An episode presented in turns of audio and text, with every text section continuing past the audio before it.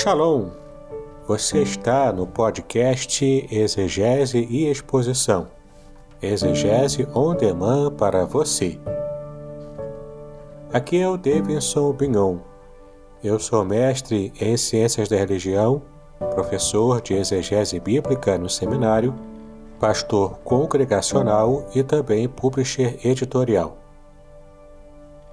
Eu ajudo pastores e líderes cristãos a fazer estudos bíblicos na igreja sem ter problemas com interpretações erradas. Então, se você está pensando em compreender a sua Bíblia com segurança, não deixe de assistir a mais episódios como este aqui. Muito bem, então assine o canal, acione o sininho, curta, comente e também compartilhe. Você poderá me dar uma força me ajudando a ampliar o alcance com os estudos bíblicos de qualidade na internet.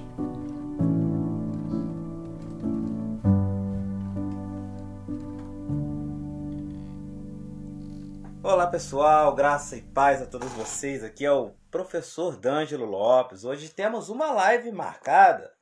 Temos um professor que vai nos instruir na questão do hebraico bíblico. Então, estamos aí no aguardo do nosso querido pastor e professor Davidson Binon. Tá? Vamos ver se ele já está a postos. Eu creio que sim. Ele mandou alguma coisa dizendo a respeito que ele já estava a postos. Vou tentar verificar aqui, convidar ele desde já. Opa, como é que tá, meu? Opa, Shalom. Shalom. Como está, meu amigo? Estamos bem, graças a Deus, tudo bem. Estamos na, na preparação, né, para termos uma live abençoada. Já preparei tudo aqui, todo o setup, e estamos aí para colaborar. Perfeito, perfeito. Eu estava aqui procurando a gramática hebraica do nosso professor, do nosso querido amigo. Deixa eu ver se eu acho aqui. Do Rafael. Moré Rafael. Rafael Moré. Moré Rafael Ribeiro. Isso aí. Eu tenho uma gramática de hebraico dele. E. Sim. Não, né? E hoje, antes da gente falar um pouco sobre esse assunto, que é, é complexo, mas é gostoso. Eu acho que quando a pessoa aprende um pouco do hebraico, eu acho que ela vicia. Eu, por exemplo, eu não consigo mais estudar outra coisa. Para mim, a mentalidade hebraica, que a, a, a, o leque de opções, de recursos hermenêuticos que o hebraico te dá é, é tão é muito fascinante e, e nos comove muito. Bom, antes de falar um pouco sobre isso, eu queria que você se apresentasse, falasse aonde você mora, de qual ministério você é. Né? Fala um pouquinho mais de você aí. Sim, eu sou o reverendo Davidson Bignon. Eu sou pastor auxiliar do pastor Hidauro Campos, da Igreja Congregacional de Niterói, aqui no Rio de Janeiro. E pra, eu sou também professor de hebraico no Seminário Teológico Congregacional de Niterói. Sou secretário do seminário também. Sou professor de hebraico e exegese bíblica do Antigo Testamento nessa instituição.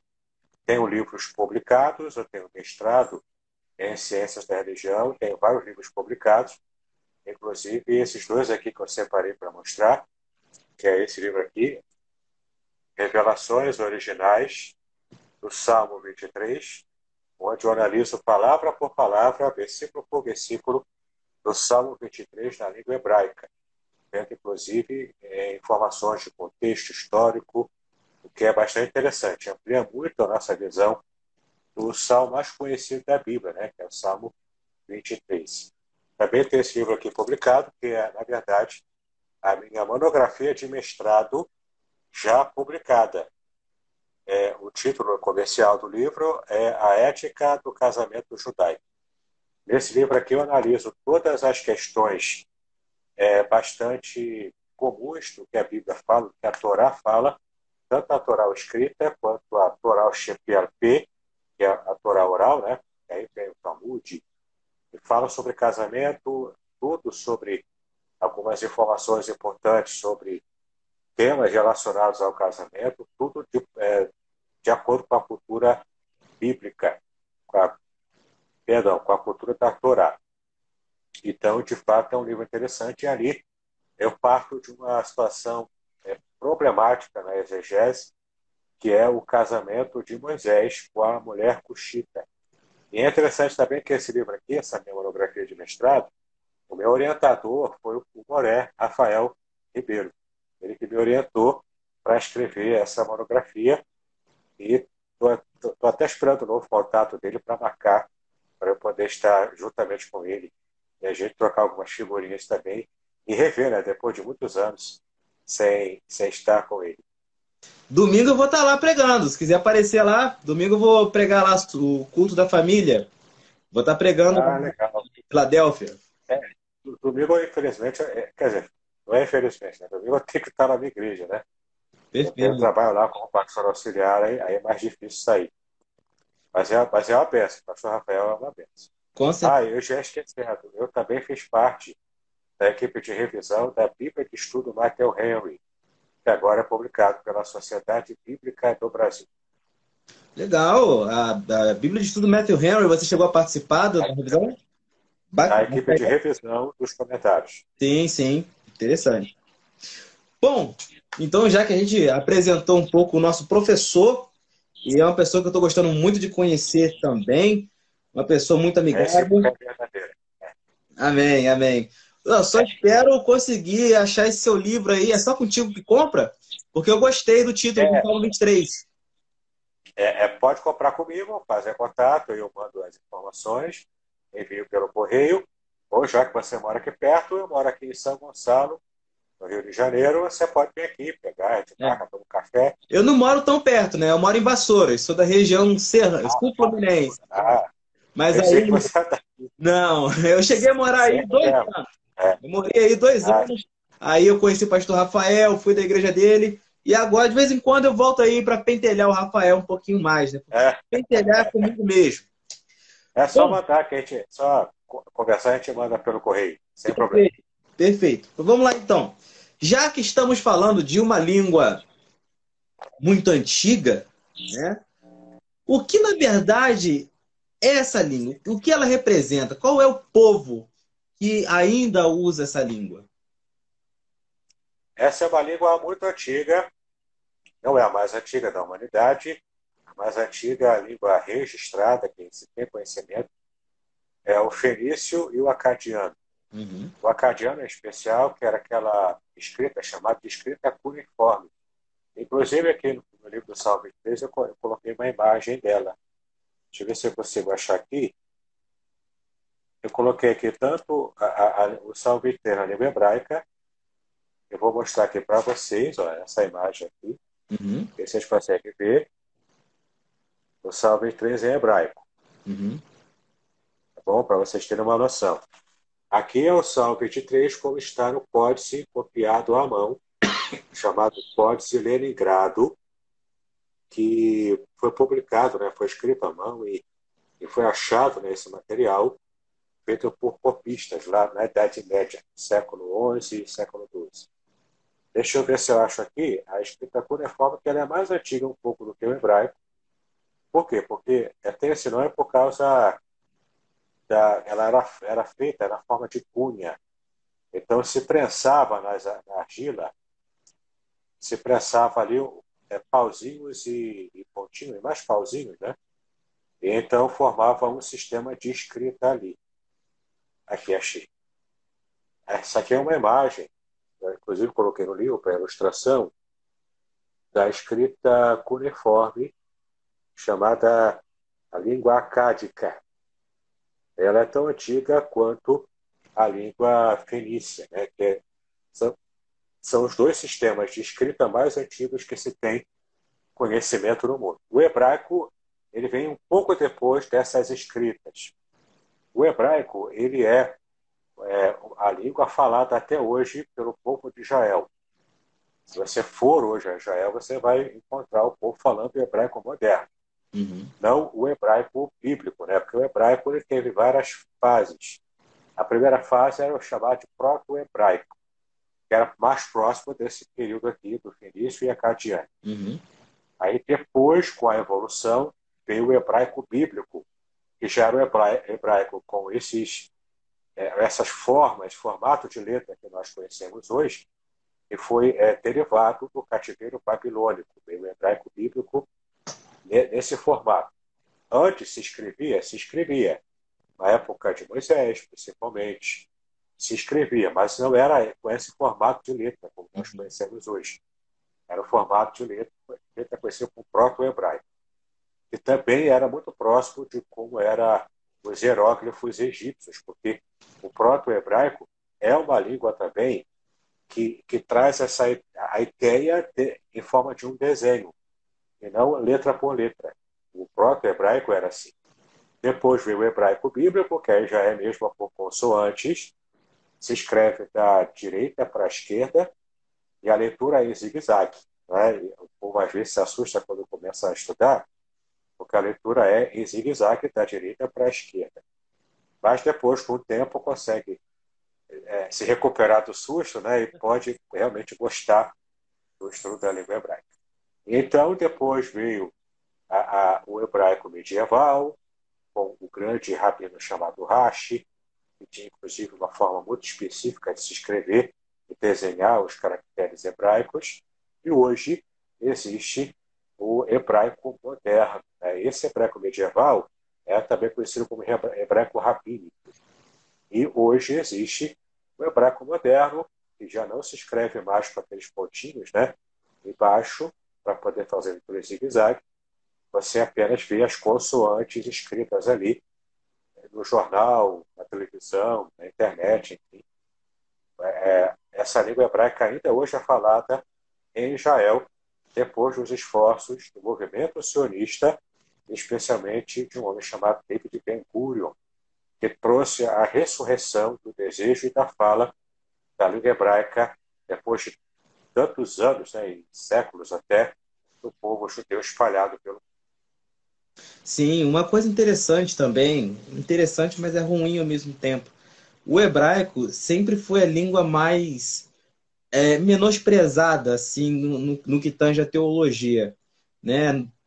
Do, do, período medieval até o período da Reforma, o latim sempre foi o mais estudado e também é, o primeiro grego e depois é, o latim. O grego, né? O latim era a língua era a, a, a língua franca usada nas igrejas, então eles tinham que saber né? Então, a, a, o hebraico ficava. Eu, eu conheço vários grandes teólogos que não sabiam hebraico. Né? O próprio Aristóteles, Aristóteles não, perdão, o próprio Tomás de Aquino, Tomás de Aquino não sabia hebraico direito. Ele sabia o básico, mas não sabia o hebraico direito. Então, é, ver um teólogo da magnitude de Tomás de Aquino não saber o hebraico é, é, é algo que a gente realmente, infelizmente, por um bom período, o hebraico foi muito menosprezado. E realmente, o que hoje a gente vê, essa crescente de homens apaixonados pelo hebraico, não somente querendo aprender, mas homens apaixonados pelo hebraico, que eu costumo dizer, porque eu não conheço um professor de hebraico que não seja apaixonado pelo hebraico. E, Gostar muito. com certeza, com certeza. E uma coisa interessante também, né, já que a gente está falando dessa crescente do estudo do hebraico, qual é a importância de eu estudar esse idioma para minha edificação na leitura? Que, que isso vai agregar na minha vida? Ah, faz muita diferença. O hebraico, assim como o grego para o Novo Testamento, agora uma coisa interessante, né? Porque a gente está falando da língua hebraica. E a, o que a gente tem que estudar é para poder se aproximar do, do modo de compreensão inicial do, de como o povo recebeu né, a mensagem dos profetas e o próprio texto Moisés, na Torá, enfim, né? a gente precisa entender a língua, a cultura antiga, tanto de Israel quanto a cultura dos povos pagãos ao entorno de Israel. A gente precisa estudar para compreender. E quando a gente faz esse estudo, até mesmo alguns distanciamentos do mundo ocidental em termos culturais, em termos de tempo, né, é, de tempo né, decorrido, e país também, né, de localidade geográfica, tudo isso a gente vai vencendo esse distanciamento para encontrar o coração do texto. Alguém já disse que uma tradução ela informa, enquanto que a língua original ela revela o que de fato está por trás. Isso vale tanto para o grego, no Novo Testamento, quanto para o hebraico, no que tange ao Antigo Testamento. Então você consegue enxergar a Bíblia em 3D, saltando assim das páginas, para que você encontre segredos que só na língua portuguesa não há condições da gente perceber. Isso por um motivo muito simples. Em qualquer tradução, o tradutor pega lá um léxico da, da língua hebraica, por exemplo, e uma palavra é, simples e corriqueira na Bíblia, como a palavra traduzida em português, geralmente como alma, que a palavra nefesh, em hebraico, ela pode, na verdade, ter uma gama, uma possibilidade assim, enorme de traduções. Porque o léxico ele permite ter essa, essa família lexical, essa abrangência lexical. Então, nefesh pode ser alma, como geralmente é traduzida, pode também, dependendo do contexto, ter um sentido de espírito, ter um sentido de respiração.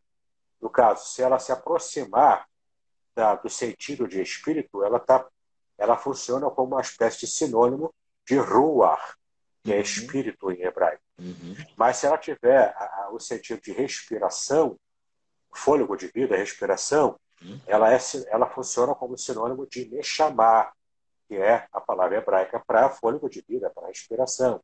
Uhum. Então, você percebe que a palavra nefesh pode, inclusive, dependendo do contexto, veja só, ela pode ser traduzida como garganta, porque a palavra permite esse campo semântico, uhum. ela permite também ser traduzida como garganta. Então você tem que conhecer a língua, tem que saber eh, perceber o contexto do próprio texto, o contexto literário e o contexto histórico, para que você tenha uma noção muito clara do que está se tratando ali. Uhum. E quando você consegue perceber isso, você começa a entender a dificuldade do tradutor.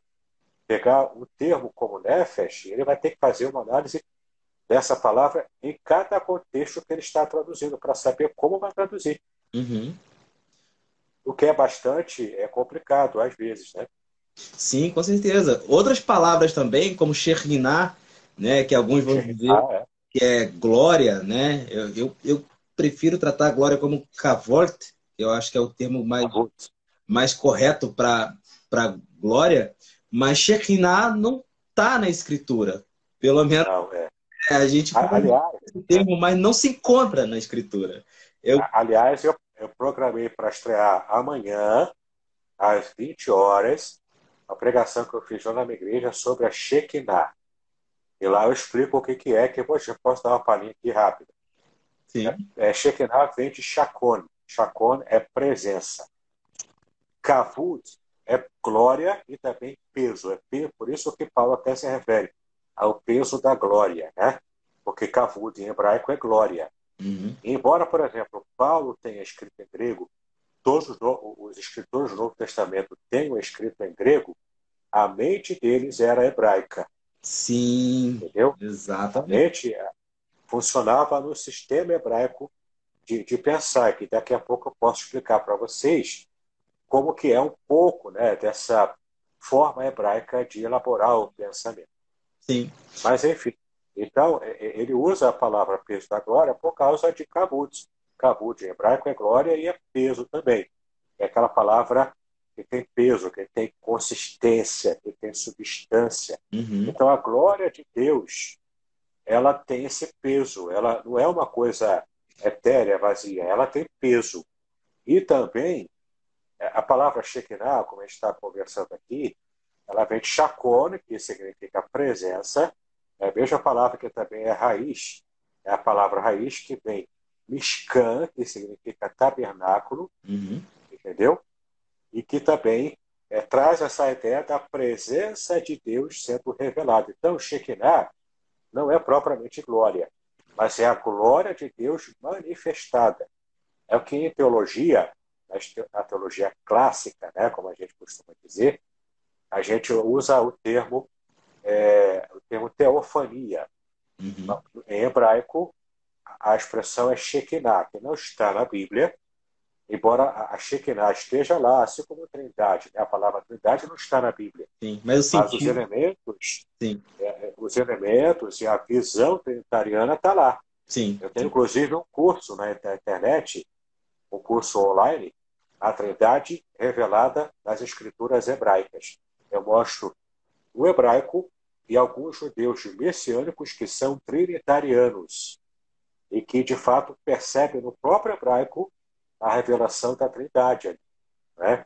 Então, é muito interessante quando a gente começa a estudar e a gente vai vendo como, inclusive, essas conexões é, dentro da, das palavras em hebraico, estudando a raiz, o significado, como isso alimenta e enriquece uhum. o nosso estudo. Né?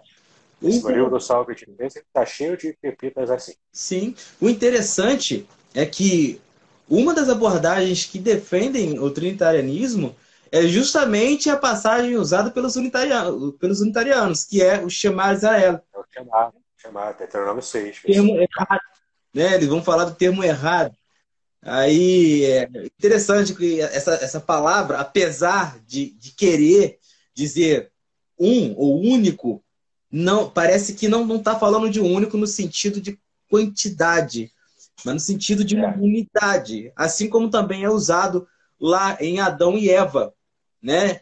Eles serão um. O termo usado lá também é errado. Então, é. a, a... Esse, pode falar. Esse meu, esse meu curso da Trindade revelada na, nas, nas, escrituras hebraicas, você encontra ele como e-book Amazon.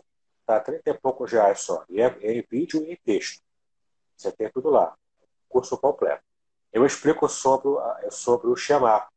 Uhum. Na verdade, a compreensão é, é, judaica sobre o Shema, com essa visão de Deus é, sendo é, unitário né, e indivisível, ele vem de uma interpretação de um rabino chamado Moshe Maimonides. Esse rabino da Idade Média, ele fez uma... Nunca ouvi criou, falar. É, Maimonides. ele criou, ele criou uma, uma, uma forma de interpretação que ele, tem, ele quando lê Errad, ele, ele entende Yahid. Yahid quer dizer o, o, o numeral. Sim. Entendeu? Sim. E Errad significa único porque o contexto de Deuteronômio 6 fala justamente sobre Deus em comparação com os deuses pagãos. Uhum. Então ele é único. Não há comparação a ele como o povo de Israel às vezes tinha essa tendência de achar que podia comparar Deus com os deuses pagãos, né? Yahweh. Mas é de exclusividade e não de quantidade. Não é quantidade. E na Bíblia hebraica, ela revela em várias passagens várias figuras e apresentação trinitariana, inclusive. Uhum. Os três aparecendo em perspectiva no texto hebraico. É muito interessante. Se você tem interesse por esse assunto, eu recomendo o meu curso, A Trindade Revelada nas Escrituras Hebraicas. Vai abrir a sua mente, inclusive judeus messiânicos, nossos irmãos, judeus praticantes do judaísmo que creem em Jesus, em Yeshua, como Mashiach, e eles percebem a visão trinitariana. É muito interessante. Sim, quem falou um pouco sobre isso há pouco tempo atrás foi o Zandona, né? O Zandona é creio que uma das autoridades no, no, hebraico aí, no Brasil. Esse canto de Sião, eu sigo ele, eu assisto os cultos. Isso aí, ele é muito bom. E uma coisa que você falou, eu achei muito interessante, isso me faz lembrar até os livros que a gente costuma ler em português, que quando você lê um escritor, você está acostumado com ele, por exemplo, um cara que eu estou muito acostumado a ler, que é o Leandro Carnal, ele, ele, ele é ateu, tá, gente? Eu, eu, leio um ateu também. Então vocês me perdoem aí. Não me batam quando eu sair na rua, por favor. Mas eu leio. Historiador, ele... historiador muito bom. Muito, muito bom. Mas, e ele tem uma peculiaridade na linguagem dele que se difere muito de outros filósofos. Ele, você consegue conhecer Leandro Carnal na escrita dele. E eu creio que isso também acontece. Perdão. Isso também acontece na Bíblia hebraica. A gente consegue entender a mentalidade de um povo, você chegou a mencionar isso, olhando a forma com que o texto se expressa. Porque o hebraico, ele, ele, ele é um idioma que não é um idioma tão miscigenado como o nosso. Tem algumas palavras emprestadas ali do acadiano e tudo mais. Mas a questão é que o hebraico, ele é uma língua que é amada pelos seus falantes. E os seus falantes colocam ali toda a sua cosmovisão. A gente chama de cosmovisão, eles não, né? Mas vamos usar a palavra cosmovisão. E parece que isso é transmitido para a gente na Bíblia. A gente consegue ver a dor, o sofrimento, a alegria, a, a, a, a fidelidade do povo pelo que está escrito. Como que a gente consegue explicar essa, essa coisa tão sobrenatural? É, é, é inclusive na história, o povo judeu, assim como o povo árabe, né, ficaram conhecidos como povo, os povos do, do livro, né? O povo judeu por causa da Torá e os povos árabes por causa do Corão. Uhum. Então é muito interessante a gente perceber como que o povo judeu celebra a, a Torá. Tem uma festa, uma festa da tradição judaica chamada de Simchat Torá, ou seja, a alegria da Torá. Eles festejam mesmo, eles pegam o rolo da Torá, seguram assim, ficam circulando e pulando, dançando, celebrando a Deus, porque um dia Deus, lá no Monte Sinai, entregou a Torá, a Torá escrita, as tábuas da lei, para, para Moisés. Então, eles, de fato, celebram. Né? Para eles, não é apenas um livro religioso, não é apenas. É um livro fundante da própria nação. Uma criança judia que vai para a escola, ela, ela, em determinado período lá dos seus estudos, ela estuda a Bíblia.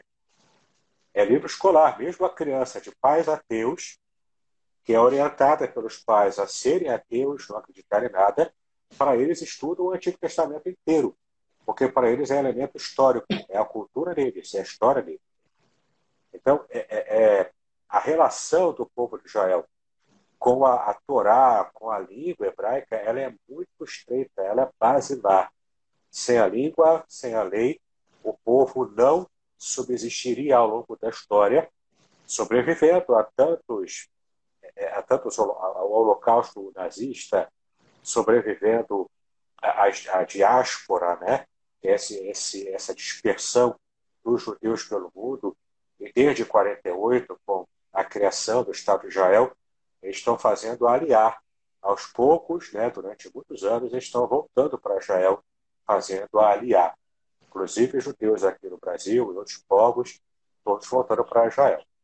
Esse era o sonho deles. Né? O, o hino nacional é, de Israel, Hatikva, que significa a esperança.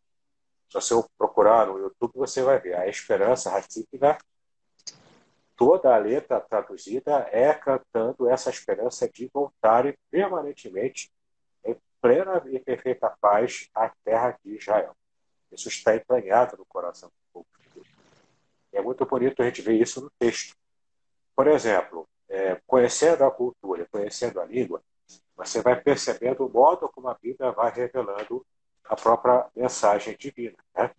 Por exemplo, as expressões idiomáticas na língua hebraica, chamadas de hebraísmos. Você percebe no texto do Antigo Testamento e também no, no texto do Novo Testamento, escrito em grego, mas há hebraísmos ali. Por exemplo, é, a gente percebe aqui na língua hebraica, né, no Antigo Testamento, uma expressão muito comum, que é Deus falar com Moisés cara a cara. Ali, a, a expressão que aparece é Deus, é literalmente isso, é ele falar cara a cara. É, é, sem subterfúgio, sem nada impedindo. É uma conversa direta, rosto a rosto, cara a cara. É Peniel, né? É, é, é Fanê, Fanê. Peniel é o nome do lugar, né? Sim. Fanê, que é, que é, é, é, é Fanê, é Alpanin, acho que se não me engano é assim. Isso. Mas é, é, é, a expressão Fanê, é, que é rosto, rosto, né? Então, quando o texto, por exemplo, diz que Deus fala com Moisés cara a cara, é, é literalmente isso que está ali. É rosto a rosto, como se falasse com um amigo, né? próximo ali, com o rosto próximo do outro, falando em segredo. porque é uma comunicação que exprime, exprime intimidade. Podcast Exegese e Exposição. Exegese on demand para você.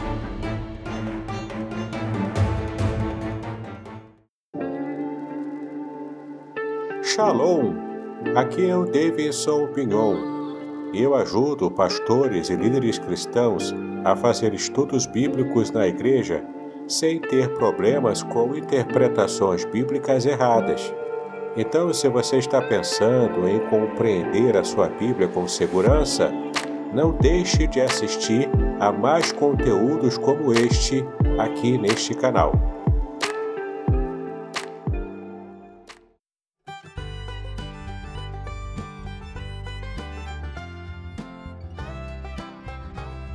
Shalom!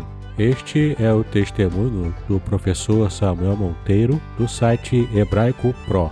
Ele recebeu o livro Revelações Originais do Salmo 23 e fala aqui sobre as impressões que ele teve sobre o livro quando ele recebeu. Confira aqui. Mas, gente, pode comprar, tá? Sem medo de ser feliz. Ficou muito legal mesmo. Aqui embaixo tem o link para você comprar a versão digital. Mas bem que, olha, gente, o livro tá tão da hora que eu recomendo você comprar a versão, a versão impressa, tá? Ele é muito legal, né? Porque para ele ser bem bonito mesmo, né? De material assim de bastante qualidade, né? O papel, né? Esse papel aqui é uma coisa de louco, eu nunca vi isso aqui, gente. O papel é macio, tá? Só você segurando pra você entender. nunca vi um negócio desse é, o papel por dentro também, de qualidade também. Então é um livro assim bem legal para você dar de presentes também, né? Tão bonito que tá.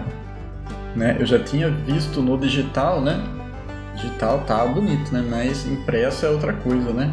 E aí no impresso você vê o material também, né? Que foi impresso, né? Foi impressão de qualidade, tá? Tudo, tá tudo assim de muita qualidade. Da hora, né?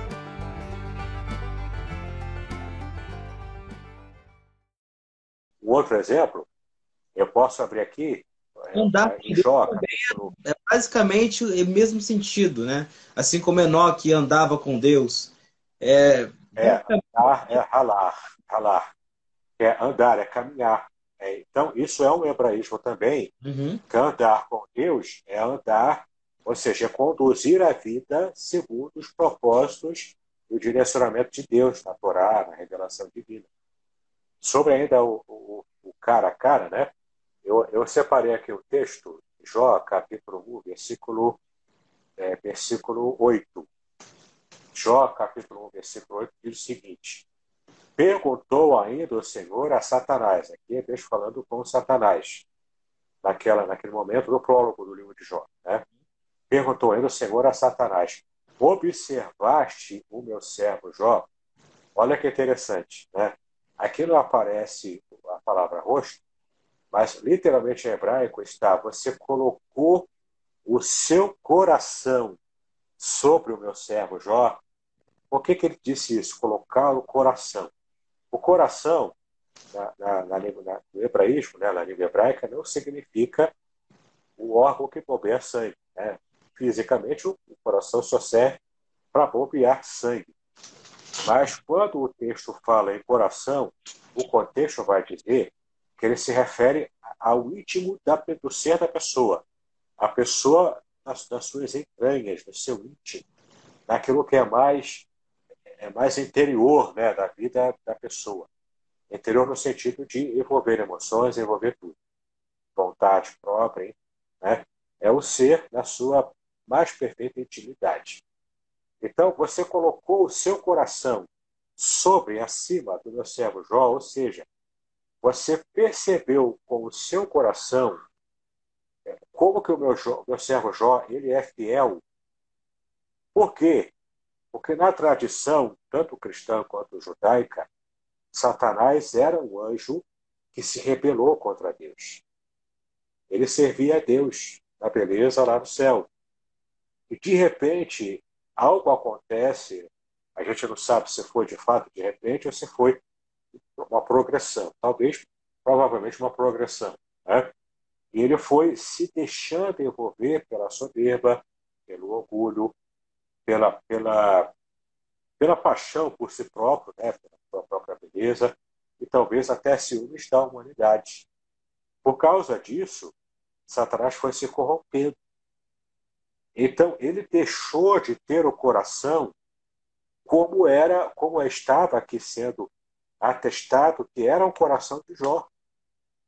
Por isso que Deus coloca isso, literalmente hebraico, que é uma, uma forma é, hebraica né, de, se, de se referir ao hebraísmo, mostrando para a gente o seguinte: é um segredo que tem no texto ali, de que Deus estava usando Jó para confrontar o próprio Satanás, daquilo que ele havia feito lá atrás, na sua rebelião.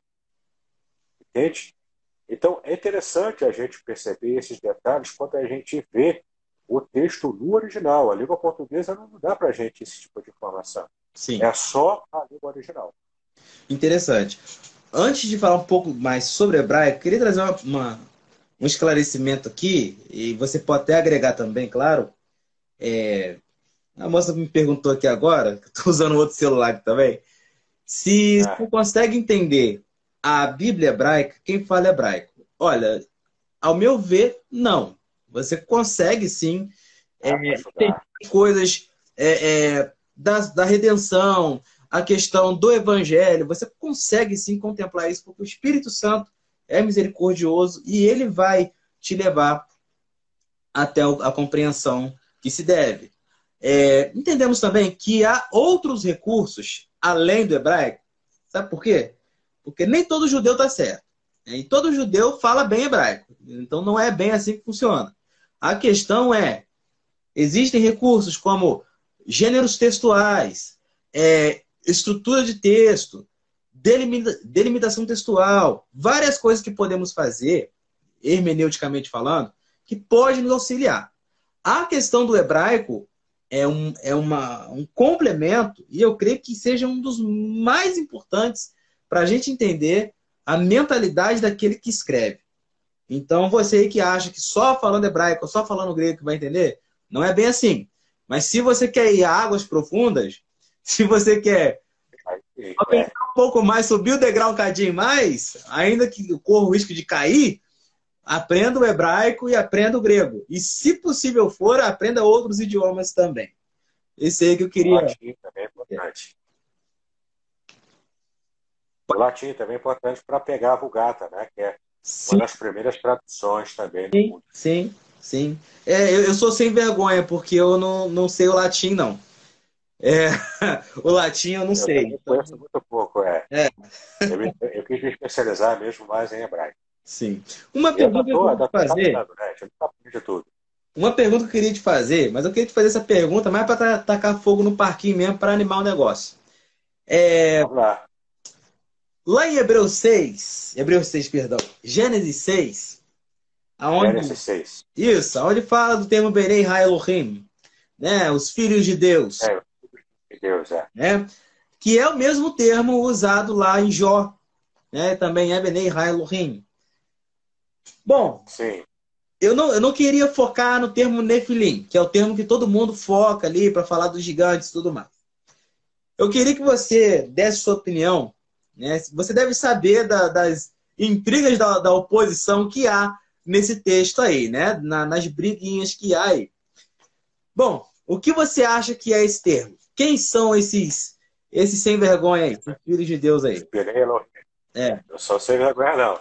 Sem vergonha são as filhas dos homens. Pois é. é, é acho que são sem vergonha. Então, os filhos de Deus, é, realmente o contexto é que sempre define, contexto literário em geral, e quando, só quando ele não dá pistas é que você vai buscar o contexto mais geral da Bíblia. É, mas, em geral, o contexto literário mais imediato, ele é que define o tipo de compreensão que você precisa ter. Se você vai nessa vibe, você consegue matar essa charada sem grandes dificuldades. Mas eu vou explicar agora quais são as duas principais, né? tem mais, mas as duas principais vertentes de interpretação para a identificação desses filhos de Deus, os Bnei, Bnei Elohim, né? Bnei Elohim.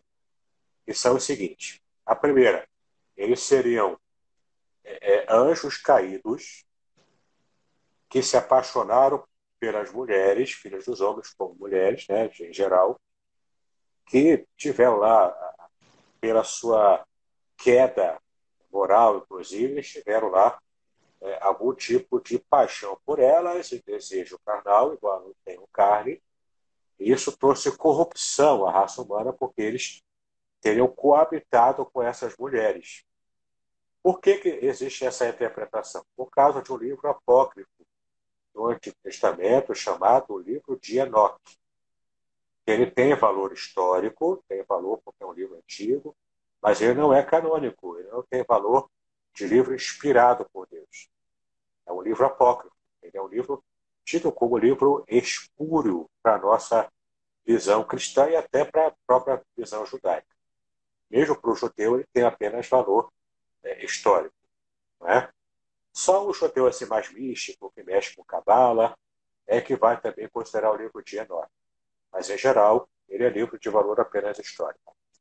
Mas esse livro fala claramente lá, primeiro, que existiam gigantes na Terra que eram frutos de, dessa união entre mulheres e anjos caídos. Não é isso que o texto de Gênesis diz. O texto de Gênesis diz que os filhos de Deus se relacionaram com as filhas dos homens e, fora dessa, dessa união, traz a informação de que também existia gigantes na Terra. Não está propriamente relacionado uma coisa com a outra. Mas o livro de Enoque correlaciona isso. Ele diz que os gigantes são, de fato, um produto desse relacionamento dos anjos caídos, dos demônios, né, com as mulheres. Essa é uma interpretação, talvez a mais comum, devido à influência do livro de Enoch.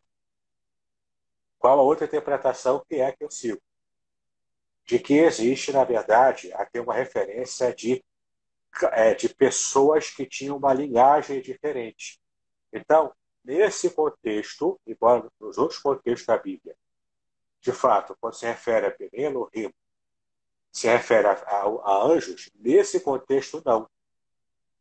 Nesse contexto, os filhos de Deus seriam os descendentes de Sete, que era ainda uma linhagem que amava e servia a Deus, em detrimento às outras linhagens, que são os descendentes de Caim, que, entre eles, né, os vários povos né, que, se, que se derivaram dessa descendência de Caim, aquele que matou, matou Abel, né? E eles, de fato, estavam se dedicando à impiedade, à maldade. Foi uma linhagem degenerada, que foi se multiplicando, até pela própria degeneração, que envolve também a sexualidade. Eles foram se multiplicando nessa cultura da impiedade, e foi, portanto, gerando aquele mal-estar e aquela situação para toda a humanidade conhecida e habitada aqui, né, naquele espaço terrestre, para que depois dessa corrupção geral do ser humano, produzisse em Deus esse sentimento. Depois eu posso falar sobre ele. Inclusive, eu tenho um vídeo só sobre isso, dois vídeos, aliás, no meu canal do YouTube sobre um estudo sobre isso. Como que o texto hebraico traz esse, esse tipo de reação divina, que na nossa versão diz que se arrependeu Deus, né? ali tem, tem um mistério ali no hebraico, que, para que a gente entenda o que levou Deus a produzir o dilúvio devido à corrupção inteira da raça humana, da linhagem de Caim, que também corrompeu a linhagem de Sete, que era uma linhagem mais dedicada a Deus. E essa corrupção engoliu, inclusive, a linhagem de Sete, corrompendo o ser humano como um todo, a ponto de sobrar apenas Noé. Agora, é muito interessante também a gente perceber como é que eu vou, por que, que eu dou ênfase a essa interpretação? Por causa do capítulo 5, o capítulo imediatamente anterior. O capítulo 5 fala dessas duas linhagens, Sete e Caim. E logo no capítulo 6, fala da degeneração. Portanto, faz todo sentido casa perfeitamente com o contexto imediato da passagem. Portanto, na minha percepção, tá, é a linhagem de Sete sendo também corrompida como último bastião de linhagem de alguém, de uma linhagem que servia a Deus, que amava a Deus, e agora foi corrompida pelos descendentes de Caim, que seriam os filhos dos homens, né? As mulheres promíscuas da descendência de Caim. Isso, então, criou a corrupção geral a ponto de sobrar apenas Noé, e por causa de Noé, e aliás tem um trocadilho interessante no hebraico, se você não ver no português também. A palavra hebraica para graça é ren, que se escreve com duas letras, a letra het e a letra nun no final. E a palavra hebraica para o nome de Noé é Noah, que é primeiro a letra nun, que é a última letra de Ré, né? É a letra nun e depois a letra het. Então, há um espelhamento. Graça e Noé são duas palavras que estão espelhadas uma com a outra. Isso, para a mentalidade judaica, isso também tem valor interpretativo. Para a gente, não tanto. Para a gente é mais uma curiosidade. Mas na mente hebraica, isso tem valor interpretativo também. O fato de graça e Noé, naquele texto que diz na Gênesis 6 mesmo, que Deus achou graça na vida de Noé, porque isso, né? Tem, tem essa, esse espelhamento. É muito interessante a gente perceber isso. Agora, uma coisa que, que é interessante, que eu estava lendo no livro do chamado Genesis Unbound, do John Taylor Hammer, talvez você conheça, um dos maiores teólogos do Antigo Testamento do mundo, ele vai dizer que a, essa análise mais comum do, do, da questão do Toledot, né, a sua interpretação é vinda do Toledot, que é minha também. Eu creio que é. a nossa leitura deve ser através dos Toledot, né, que são as é, gerações. É, os, blocos, os blocos de texto marcado textualmente por Toledote, que isso. são as gerações, né? Isso aí, isso aí. Então eu, eu interpreto dessa forma também. Agora ele vai dizer o seguinte: é, de acordo com documentos antigos, como a Epopeia de Gilgamesh e outra, a Epopeia de Atrahasis, vai dizer que os filhos de Deus, no caso, filhos dos deuses, também eram chamados os grandes governantes, né, os grandes reis daquela época. Se não me falhe engano, se ele estiver me assistindo aí, ele pode me corrigir. Mas o nosso amigo Moré, ele crê dessa forma. Ele crê que uh, uh, os filhos de Deus são os grandes governantes. Eu acho interessante, acho mais também, viável do que ser anjos, né? Acho mais viável. É, claro. Mas eu ainda não consigo contemplar dessa forma, justamente por causa dos toledores que eu creio que é a forma mais adequada a, a, a aplicar ali, na leitura. Você... É, como eu disse, né? a minha ideia, o, o contexto do capítulo 5 é determinante para a gente entender essa questão né, dos filhos de Deus e as filhas dos homens. Antes da gente continuar, deixa eu dar as boas-vindas aí a todo mundo que está nos assistindo. Cláudio Caetano, Anderson também entrou aí. Deixa eu ver, estou deixando vocês de lado. Desculpa, gente. Gleidson Queiroz. Mas quem? Mas quem? Se eu não ver todo mundo, Todo mundo, seja bem-vindo. Que Deus abençoe a cada um rica e abundantemente, tá? Espero que estejam gostando aí desse, dessa grande aula que estamos tendo. Eu sou professor. Vocês aí, meus alunos que estiverem assistindo, vocês acham que eu sei hebraico? Agora vocês estão vendo que é saber hebraico, tá? Eu, eu, a gente está sempre aprendendo, todo mundo, né? Eu estou começando agora, depois de ouvir esse cara aí. Então vamos lá, já que estamos falando de gente que entende do negócio, será que pode afirmar que os judeus são as maiores autoridades no Antigo Testamento? Sim e não. Sim, porque eles têm proximidade linguística, para aqueles que naturalmente falam hebraico, né? porque judeu é muito amplo, né? Tem judeus em vários, várias localidades do mundo. Sim. Alguns que são conscientes e que estudam hebraico para manter a tradição, seja religioso ou não. Né? E tem aquele judeu meio, meio relapso, né? Uhum. Que é, mas não quer saber, não se importa, ele está bem assimilado no país em que ele está. Então, o judeu consciente, ele se esforça para compreender, estuda a, a língua hebraica, ele quer se aproximar e às vezes a fé também está lá, tá lá, dentro do coração dele. Né? Mas nem todos são assim. Então, por isso que sim não, né? porque eles têm essa proximidade natural pela cultura, pela, pela língua, né? e, e, ao mesmo tempo, eles estudam, ainda que secularmente, estudam nas escolas, desde criança, a Bíblia como um fator cultural. Agora, aquele judeu mais relapso, aquele judeu menos afeito a essas questões, né? menos consciente, digamos assim, ele simplesmente segue a vida e, e não tem essa proximidade toda, não.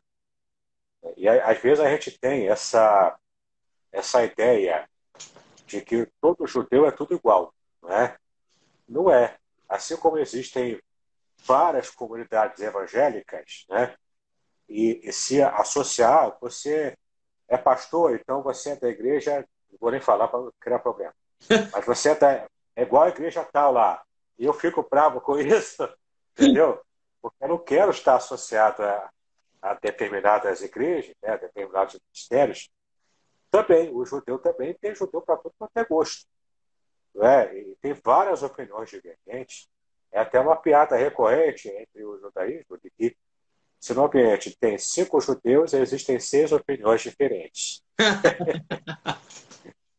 sem dúvida, sem dúvida. E o interessante que desde o período do segundo templo, da época de Jesus, esse, essa fragmentação religiosa já existia.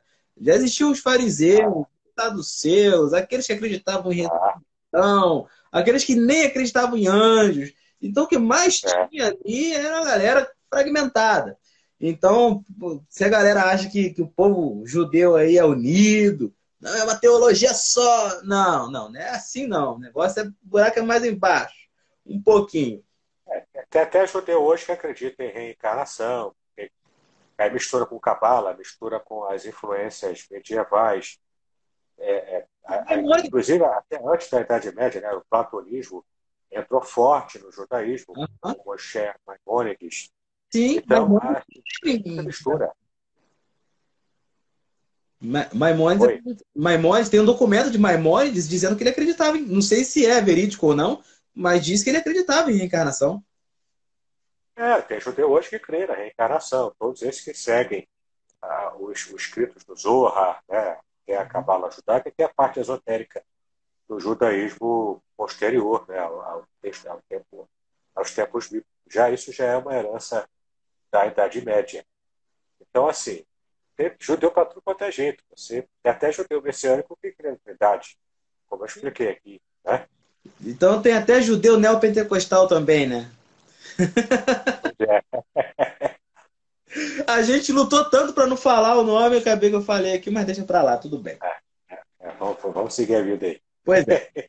vamos vamos para uma pergunta aqui, já que toda vez que eu ensino esse, esse tema, tanto na, nas aulas online quanto na, na aula presencial, o pessoal fala, por que usar esse termo difícil, né? Hermenêutica, exegese, que troço difícil, porque eu não falo interpretação, ó.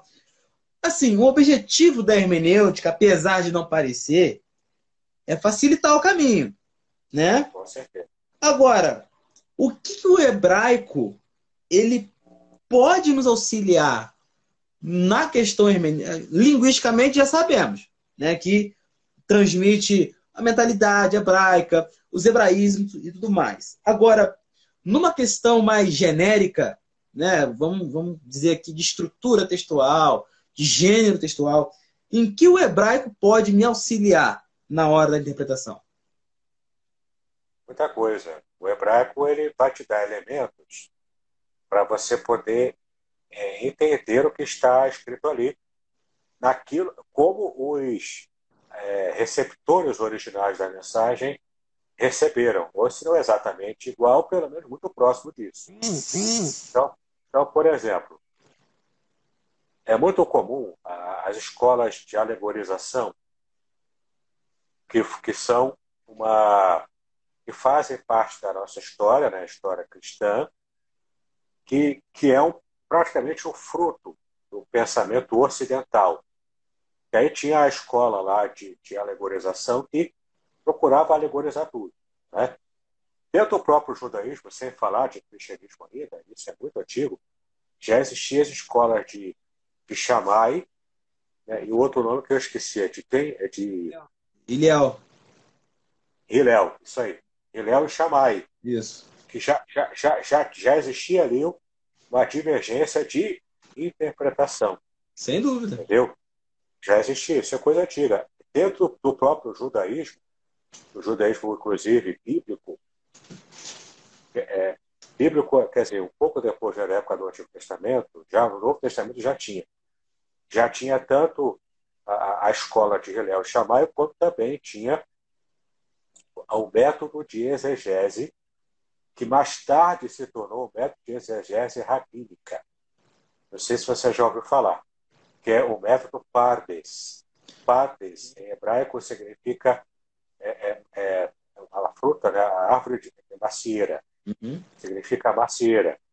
E é uma regra para se lembrar dos passos da exegese rabínica, né? que é Pshat, é, é, Remesh, Trash e o final, que é o mais abrangente de todos, que é o Sud. Uhum. Então, lembrando a, a, palavra pardes, você vai então se lembrar das fases de interpretação rabínica.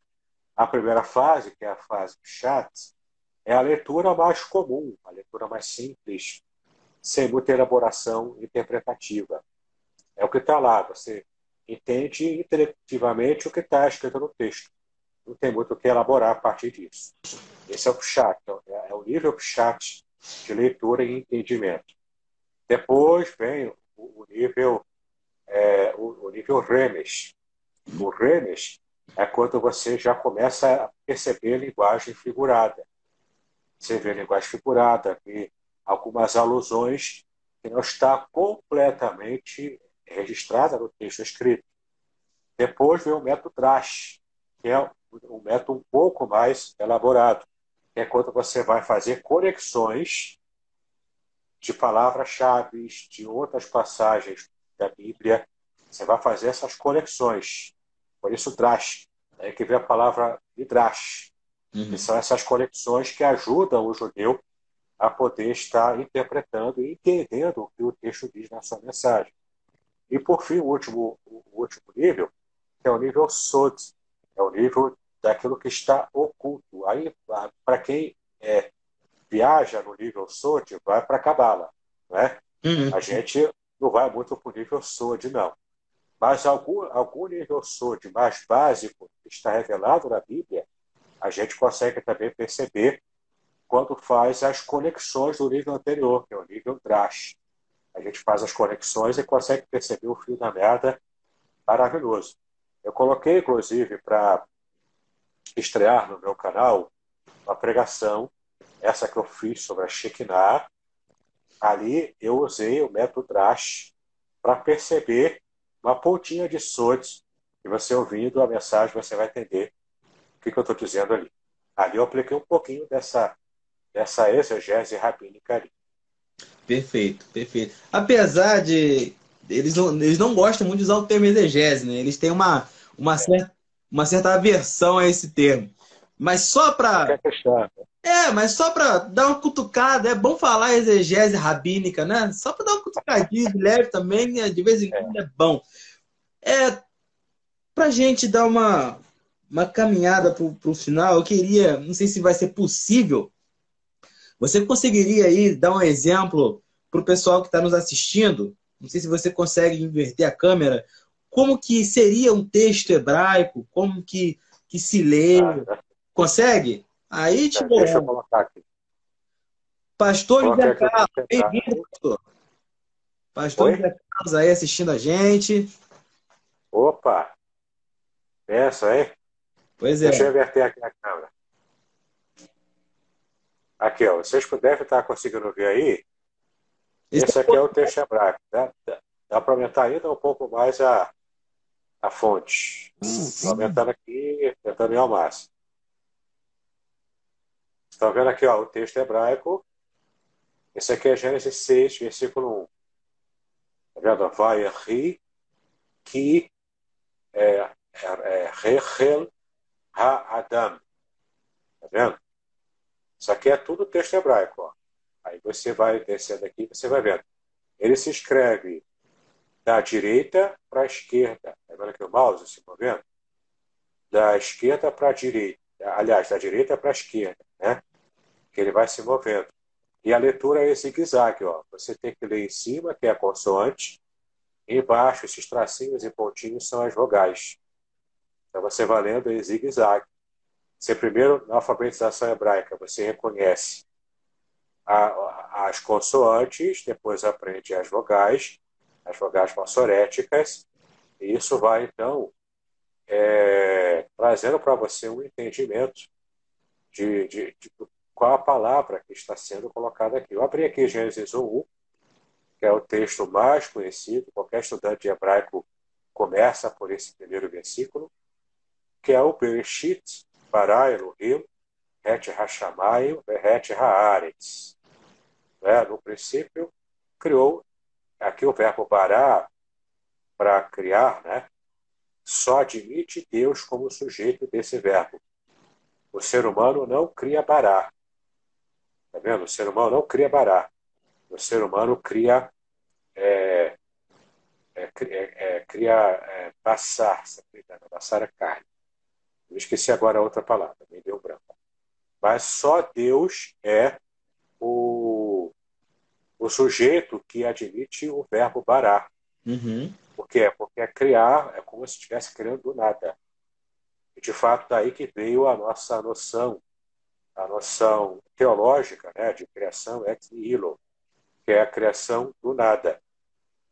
Vem do verbo bará, que só admite Deus como sujeito. Então, no princípio, criou Deus, Elohim, Deus é o nome genérico para Deus, Et Hashamai, é Hashamai, né?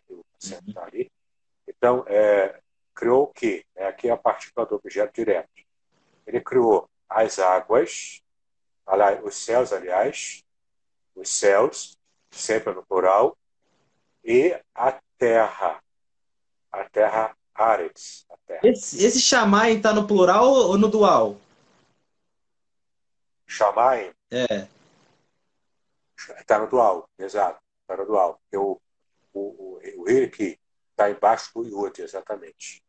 Isso, isso aqui é dual, a marca do dual. É uma coisa que o hebraico tem que o português não tem, né? Não tem, o dual. Dois é, que é sempre pares. E sabe por que, que Shammai é dual aqui? Sabe não? Por que, que é dual? O que, que é dual? Por que, que Shammai é dual? Hum, eu, eu creio que, que esteja se referindo ao sentido de de, acho que água e fogo, há dois elementos contidos aí. São... Perfeito, perfeito, perfeito. É mesmo, né? Aqui, ó, é, é, deixa eu ver se eu faço o esquema aqui. Se vocês conseguem ver, eu abri um bloco de texto aqui para escrever. Não sei se vai estar o tamanho bom para vocês enxergarem. A palavra esh, em hebraico, esh, deixa eu só colocar aqui o português. Esh é fogo. E Maima, águas. Que também é sempre no plural, no, no dual, né? Uhum. Aliás, no plural aqui. Então, vocês veem aqui, ó. Este mais Maima, fogo mais águas, forma a palavra céu. Que era a compreensão deles na época também, né? É, era a compreensão deles, né? Porque você mistura a água e quando entra em contato com o fogo evapora. E fica essa água que está acima do, do horizonte, acima da, da, do firmamento, né? conforme o Gênesis mesmo diz. Então, água abaixo do firmamento é água normal. Água acima do firmamento é céu, é chamai, ou seja, água evaporada. É água que está formando o, o, o céu. Entendeu? É bem interessante quando a gente consegue também pegar esse tipo de coisa. É bem legal. Perfeito, perfeito. E uma, coisa interessante também nessa, nessa mesma linha é a própria questão do termo Elohim, né? Que está no plural, né? É. Mas tem um motivo de estar no plural ou por que, que está no singular para gente? Tem alguma explicação? Elohim é nome genérico para Deus, né? Literalmente seria deuses, né, no plural. Sim. De fato, está no plural. É o plural masculino. A terminação im. Só que no singular Elohá, Elohim masculino plural. Só tem uma situação aqui, porque é, o Elohim, por ser um nome genérico, ele é, na verdade, um título genérico. Não é nome pessoal, é título. Dependendo do contexto, pode ser aplicado a anjos, a homens como reis, homens importantes, e a, e a deuses pagãos e o próprio Deus Jeová, Deus Yahweh. Né? Então, você pode fazer essas aplicações, é sempre o contexto que vai definir, vai realmente é, é, é, reger o tipo de interpretação e tradução que você vai fazer. Agora, por que, que, ele, é, por que, que ele, é, ele é plural? Alguns veem isso indício, não prova, mas indício, já que somos trinitarianos, a gente vê indício de trindade no Antigo Testamento. O meu curso é por esse caminho que eu vou. Né? Esse meu curso é a trindade revelada nas escrituras hebraicas. Então, eu vou por esse caminho junto com os judeus messiânicos, eu não estou sozinho nisso. Agora, há também várias outras formas de você explicar que Essênios falava de plural majestático, que é, é, em latim, né, que ele escreveu, pluralis majestatis. Então, ou seja, isso significa o quê? Que é uma forma plural de você se referir a um ser singular para demonstrar o quanto ele é superior. É, seria uma forma também de demonstrar o superlativo né, desse ser. Modo como ele é superlativo. Ele é incomparável, portanto.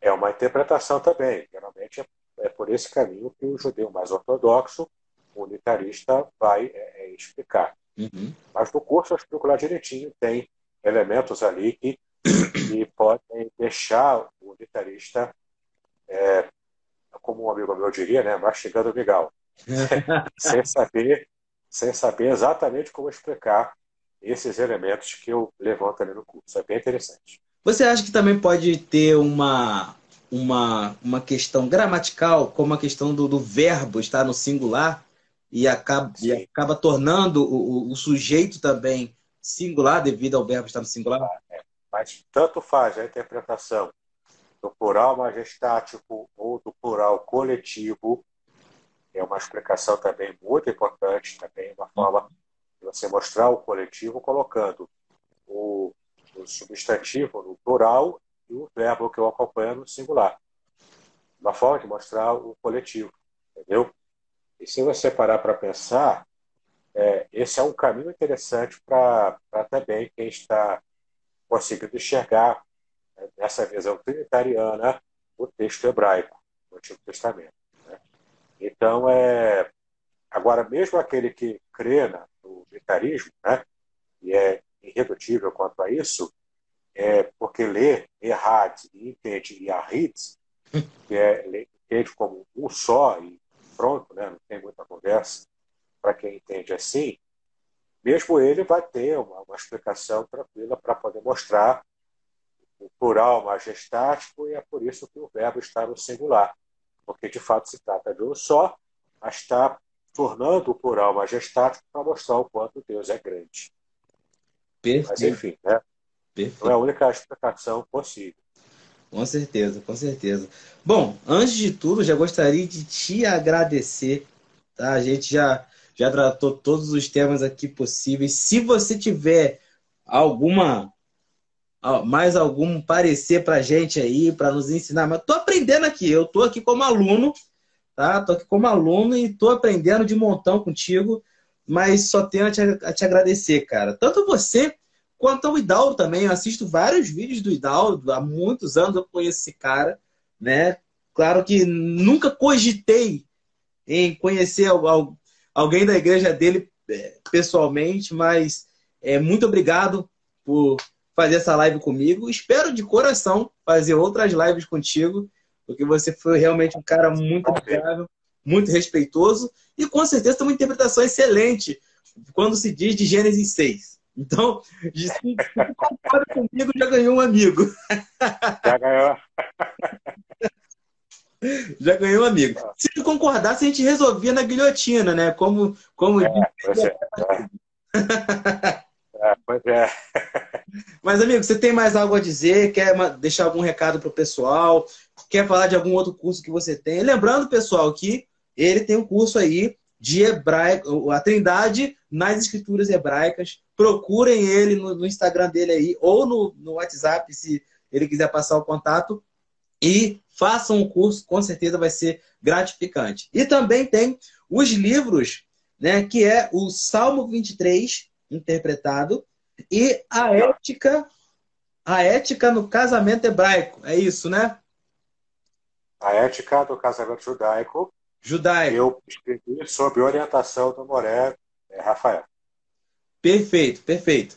Tem mais algo a acrescentar para a gente? Quer finalizar? É, é no, no, no site www.contextualizar.com.br, que é o site da minha editora. Também trabalho publicando livros de autores iniciantes. Lá tem e-book meu gratuito para você baixar, tem curso gratuito, tem outro curso, esse é pago, que é o curso de Introdução à Exegese Bíblica, também tem lá. E tem muito material legal lá que você pode ver. Conheça também meu canal do YouTube, é só colocar meu nome, Davidson Bignon, e você vai ter lá muito material, podcast, tem vídeo de estudo bíblico. Recentemente eu lancei um estudo bíblico sobre Gog e Magog na perspectiva exegética. Então, é, você vai entender de fato o que o texto diz sobre Gog e Magog e não ficar criando conjecturas aí por causa de Rússia, Ucrânia. Ali você vai ver, porque de fato a exegese mostra sobre Gog e Magog, entendeu? Já está estreado, você pode assistir agora se quiser. E vai estrear amanhã, sábado, vai estrear à noite, às 8 horas, a pregação da Shekinah. Impactados pela Shekinah, você vai gostar dessa mensagem se você ouvir. Ah, tem uma, um Instagram te mandando os parabéns. É IEC Rio Várzea. IEC é, Rio Várzea. Igreja Congregacional de Rio Várzea.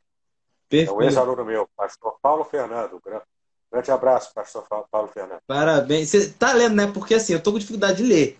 Então você lê, já leu é. ele. Então tá, tá lido. É. Tu leu, tá lido.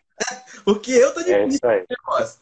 Tá? É. Obrigado, pessoal, que assistiu a gente. Obrigado a todos vocês que participaram aí. Com certeza foram muito alimentados aí pelo nosso reverendo Davidson Binon. E mais uma vez, repito, quero ter outras lives contigo. Tá bom, meu amigo?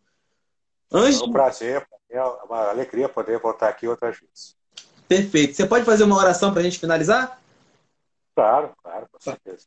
Vamos lá. Para te exaltamos pelo privilégio que tivemos de poder participar dessa live palavra especial quando falamos das coisas da tua palavra.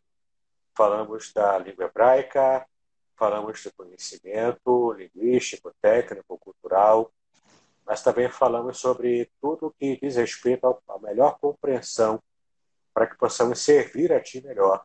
Então, nosso objetivo é sempre o um objetivo prático, de abençoar o povo para que possam abençoar outras vidas e assim ampliando, ao Pai, a, a, nossa missão, cumprindo a nossa missão, ampliando a pregação do teu reino, do teu evangelho.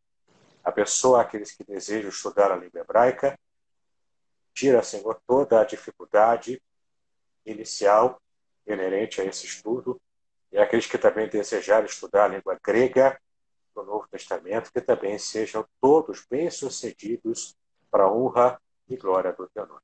Abençoa o teu filho, Senhor, esse projeto também especial de teologia clássica, que ele possa, Pai, alcançar grandes engajamentos e crescer como esse canal, esse perfil no Instagram, e que ele possa, ó Deus, continuar abençoando muitas vidas também. Abençoe a cada um de nós, abençoe Moré Rafael Ribeiro também, que a tua bênção seja sobre todos nós. Assim te agradecemos em nome de Jesus, hoje para todos sempre. Amém.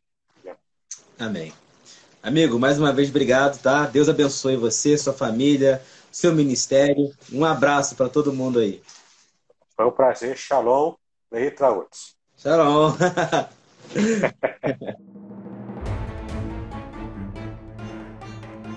Muito bem, agora o que eu gostaria de ver é a sua participação. Entre em contato comigo, compartilhe a sua experiência comigo e quem sabe até se você enviar em formato de áudio, eu possa aproveitar a sua experiência para apresentar no próximo episódio do podcast Exegese e Exposição. Eu sou Davidson Pignon e eu ajudo pastores e líderes cristãos a fazer estudos bíblicos da igreja, sem terem problemas com interpretações erradas. Se você então está pensando em compreender a sua Bíblia com segurança, não deixe de assistir a mais episódios como este aqui. Então, assine o canal, acione o sininho, curta, comente e também compartilhe Ajude-me a ampliar o alcance com estudos bíblicos de qualidade na internet. Que Deus abençoe os seus estudos, paz e bênçãos sobre a sua vida.